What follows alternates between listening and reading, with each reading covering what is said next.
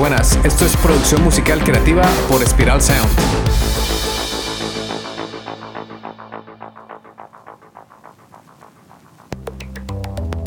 Hola, soy Ciro Galvis y hoy vamos a hablar del talento. ¿Realmente existe el talento? ¿La gente con talento nace o se hace? Son esas preguntas complejas que siempre abren debate porque usualmente creemos que desde niños ya tenemos que saber para qué somos buenos. Vemos niños de 5 años súper virtuosos con el piano o la guitarra y creemos que ya adultos no podemos aprender nada nuevo sin ser tal ni, ni vamos a ser talentosos. Pero ya la ciencia ha demostrado que el talento está en nuestras manos, desarrollarlo, y todo depende del entrenamiento y educación que tomemos. En el podcast de hoy hablaremos sobre el talento y de cómo hacer para obtenerlo y si te quedas hasta el final te daré un tip para mejorar como músico y artista. Según el diccionario, el talento es sinónimo de inteligencia, de tener una habilidad y de tener la capacidad para desempeño o ejercicio de una ocupación, y está relacionado con la destreza. También dice que el talento está asociado a la habilidad innata y a la creación. O sea, el talento se puede considerar como un potencial, porque las personas tenemos una serie de aptitudes innatas que pueden llegar a desarrollarse.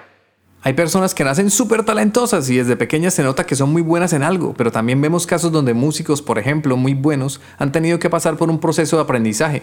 Yo creo que esto nos pasa a la mayoría. Tenemos que aprender y practicar mucho para volvernos buenos en algo. Yo siento que puede haber una persona muy talentosa, pero que no estudia y no desarrolla su talento, y si llega otra persona menos talentosa, pero disciplinada y estudiosa, puede llegar a superar a esa persona talentosa que nunca quiso seguir mejorando.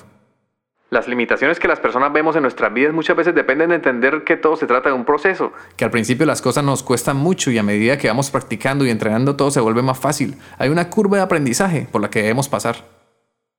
Por ejemplo, la primera vez que me vi frente a una DAW, yo lo recuerdo muy bien. Ese programa parecía el cuadro de control de un avión o de una nave espacial, lleno de botones, plugins, menús y ventanas que no sabía ni por dónde empezar.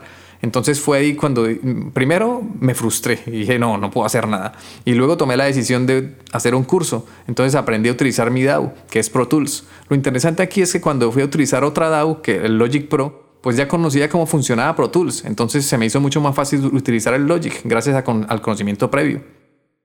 Es como cuando aprendemos a conducir por primera vez. Al principio nos cuesta mucho estar pendiente de mil cosas a la vez que el peatón, que hay que meter el cambio, que pilas con mirar los espejos y luego girar el volante, pero con la práctica y con el tiempo y entrenamiento conseguimos hacer todo en automático. Se nos vuelve tan fácil que hasta incluso ya podemos poner música y conducir a la vez. Esto se habla en un libro que se llama El Código del Talento, escrito por Daniel Coyle, donde se menciona a la mielina, que es una estructura que se genera en nuestras neuronas, que para crearla tenemos que realizar una actividad repitiéndola muchas veces, siempre que esta repetición que realicemos sea retadora, es decir, tenemos que meternos en una práctica profunda, donde se nos exija un poquito, pero que no sea un imposible. La mielina permite que los impulsos eléctricos se transmitan de manera rápida y eficiente a lo largo de las neuronas. Si la mielina se daña, los impulsos se vuelven más lentos, lo cual puede causar enfermedades como la esclerosis múltiple. Otro aspecto muy importante es el darnos permiso para cometer errores, porque a medida que cometemos errores nuestra mielina se fortalece. Por eso, si quieres desarrollar una habilidad, ya sea artística, profesional o personal, y ves que te cuesta, que es muy difícil, ¿qué es lo que debes hacer? Pues seguir practicando, seguir equivocándote y cada vez que cometas un error vas a entender que estás aprendiendo y fortaleciéndote. Por eso está la frase cliché que dice algo como que nuestros errores son nuestros maestros, que aprendamos de los errores. Pues bien, la ciencia lo corrobora. Por ejemplo, si estás tratando de mejorar tus habilidades con un instrumento y ves que te has equivocado, es el momento de detenerte y entender en qué te has equivocado y luego repites esa parte varias veces mientras intentas corregir el error. Con varias repeticiones y con el tiempo verás que eso que te está costando hacer al principio, con la práctica se te hará mucho más fácil realizarlo. Otro ejemplo que me pasó a mí, algo personal, es que yo antes del año 2016 no sabía cantar. O sea, ahí medio balbuceaba cosas, pero no cantaba como me gustaría estar cantando. Mi sonido era un asco. Me puse a practicar solo, busqué clases en YouTube, que sí, me ayudaron, pero no noté un verdadero cambio hasta que tomé clases de canto. Y no es que me haya convertido en un super cantante, en un Freddie Mercury, pero ya por lo menos canto afinado, hago vibratos, modulo la voz, o sea, tengo mucho más control de mi voz y todo gracias a tomar clases de técnica vocal. Si hoy en día alguien me escucha cantar, quizá puede decir que tengo talento. Y bueno, yo me considero más aprendiz que maestro y por eso sigo aprendiendo todos los días cosas nuevas. El caso es que ese talento no lo obtuve sino hasta mis 27 años. Yo no nací con esas habilidades para cantar y todo cambió el día que decidí hacer algo al respecto para poder expresarme con la voz por lo menos de una forma decente.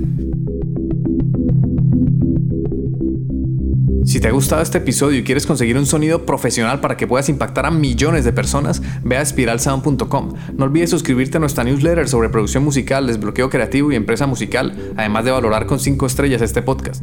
Durante nuestros podcasts iré mostrando lo que hago como productor e ingeniero, observaremos la música y el sonido desde diferentes perspectivas y comprenderemos todo el proceso de la producción musical desde cómo surgen las ideas hasta lograr monetizarlas. Explicaré todo todito detalladamente a través de cada episodio. Si no quieres perderte de toda esta información filtrada, no como suele pasar en internet que encontramos de todo, pero es una locura poder iniciar con la música entre tantas técnicas, trucos y secretos que hacen magia, entre comillas, para sonar bien, cuando esto no va de magia ni de secretos, sino de tener el conocimiento ordenado y estructurado. Se trata de aprendizaje y formación, de seguir un paso a paso, interiorizarlo con la práctica, así podrás conseguir un sonido profesional. Y no solo basta con sonar bien, también tenemos que desbloquear nuestra creatividad y diseñar una estrategia que nos permita generar ingresos con la música. Entonces, si no te quieres perder esta información, suscríbete al podcast y también a la newsletter en spiralsound.com, donde además de darte todo este contenido gratis, también te daré recomendaciones sobre grupos, artistas, plugins, técnicas de mezcla, técnicas de producción y formación para profesionalizar tu proyecto musical. Bueno, listo. Volviendo a lo que estábamos hablando. Aquí viene el tip que te había prometido. Se llama el ensayo, mental. Si quieres mejorar tus habilidades musicales y bueno, cualquier habilidad que tengas, una buena práctica es realizar el ensayo mental. ¿De qué se trata? Es muy fácil, el ensayo mental es una estrategia psicológica que permite visualizar o imaginar situaciones desafiantes que debemos llevar a cabo. Mientras más ensayamos, reduciremos la ansiedad y vamos a tener más control de la situación. La idea es hacer una simulación en nuestra mente de la actividad que queremos ensayar, como tocar un instrumento o presentarse frente a un público. Por ejemplo, imagina que practicas surf y debes hacer una maniobra muy complicada en una competición. Antes de llegar a la, prueba, final, claro está que tendrás que verte preparado físicamente y entrenado a diario, pero además es súper útil llevar a cabo visualizaciones de los movimientos que tienes que ejecutar. Otro ejemplo, imagina que eres un pianista profesional y estás preparándote para un gran concierto, pues además de ensayar físicamente con el piano, puedes practicar el ensayo mental cuando no tengas un piano cerca. Visualiza los movimientos de tus dedos y los acordes y melodías que vas ejecutando en el piano, y así se entrena tu mente para que automatice a tu cuerpo sobre aquello que quieres hacer. Cuando practicamos el ensayo mental se reduce la ansiedad de una situación desconocida y obtenemos un mayor control sobre esa tarea. Ya sé que puede sonar un poco extraño, eso de decir que con la imaginación ya es suficiente para ensayar, y bueno, no es totalmente suficiente, también tenemos que ensayar físicamente, pero para entender el poder de tu mente hagamos un ejercicio rápido. Cierra los ojos si puedes, no te vayas a poner en riesgo, y imagina que tienes un limón amarillo y lo cortas por la mitad suavemente con un cuchillo. Siente la textura del limón, la piel y el olor que desprende. Y ahora exprime el zumo de ese limón. ¿Has comenzado a salivar? ¿Ves? El poder de nuestra mente y de los pensamientos es una vaina seria y poderosa. Con la imaginación podemos conseguir resultados fenomenales. Ya puedes comenzar a hacer ensayos mentales de cómo interpretar tu instrumento o de cómo subirte al escenario y preparar tu concierto. ¿Cómo practicar el ensayo mental? Es muy fácil. Primero busca un momento de calma donde nadie te vaya a molestar. Luego siéntate cómodamente y comienza a respirar profundamente. Y cuando estés relajado o relajada, visualiza esa tarea o actividad que quieres completar. Debes participar activamente en esa actividad, no solo ser un observador. Hay que ejecutar mentalmente el proceso paso a paso, enfocándote en cada acción, en cada secuencia de la tarea. Visualízate ejecutando esa tarea de forma relajada, sin estrés, con confianza. Recuerda respirar profundamente y repetir el proceso varias veces. Date la oportunidad y practícalo durante una semana. Si ves que no te da resultados, ok, listo, te doy el permiso que lo abandones y no lo practiques nunca más en tu vida. Pero algo me dice que estoy seguro que verás resultados muy positivos de practicar el ensayo mental. Continuemos hablando sobre el aprendizaje y el talento. ¿Qué sucede cuando nos estancamos? Probablemente lo que ocurre es que estamos dominando esa actividad, se nos está volviendo muy fácil hacerlo, entonces aquí lo que podemos hacer es aumentar un poquito el nivel de dificultad. Si una tarea se nos hace muy fácil, por ejemplo, si ya tocas muy bien la guitarra, puedes comenzar con un nuevo instrumento, o puedes tratar de tocar la guitarra ahora con un slide o con un arco de violín y a ver si controlas la técnica. O si por otro lado se te hace muy difícil tocar la guitarra, puedes dividir en partes tu aprendizaje. Tu aprendizaje lo divides en secciones. Entonces puedes comenzar con ejercicios de nivel básico, con acordes básicos que te permitan detectar que estás avanzando. Por eso se dice que el talento se desarrolla y es directamente proporcional a las horas que le dediques a practicar una habilidad y que es importante que esas repeticiones sean retadoras. Con la práctica nuestras conexiones neuronales se van fortaleciendo y si a eso le sumas el ensayo mental, pues vas a tener unas conexiones súper mega fuertes. O sea, esa mielina va a ser una cosa irrompible. Para terminar con el podcast de hoy, vamos a hablar de la importancia de un entrenador, de un maestro o maestra en todo el proceso de construir tu talento. Llegar solos a una meta es complicado, llegar acompañados es más sencillo y llegar guiados es infinitamente más fácil. Llegar guiados significa que va a haber una persona encargada de vigilar todo nuestro proceso de aprendizaje, de darnos consejos, de revisar los errores y de ayudarnos a evitar malos hábitos.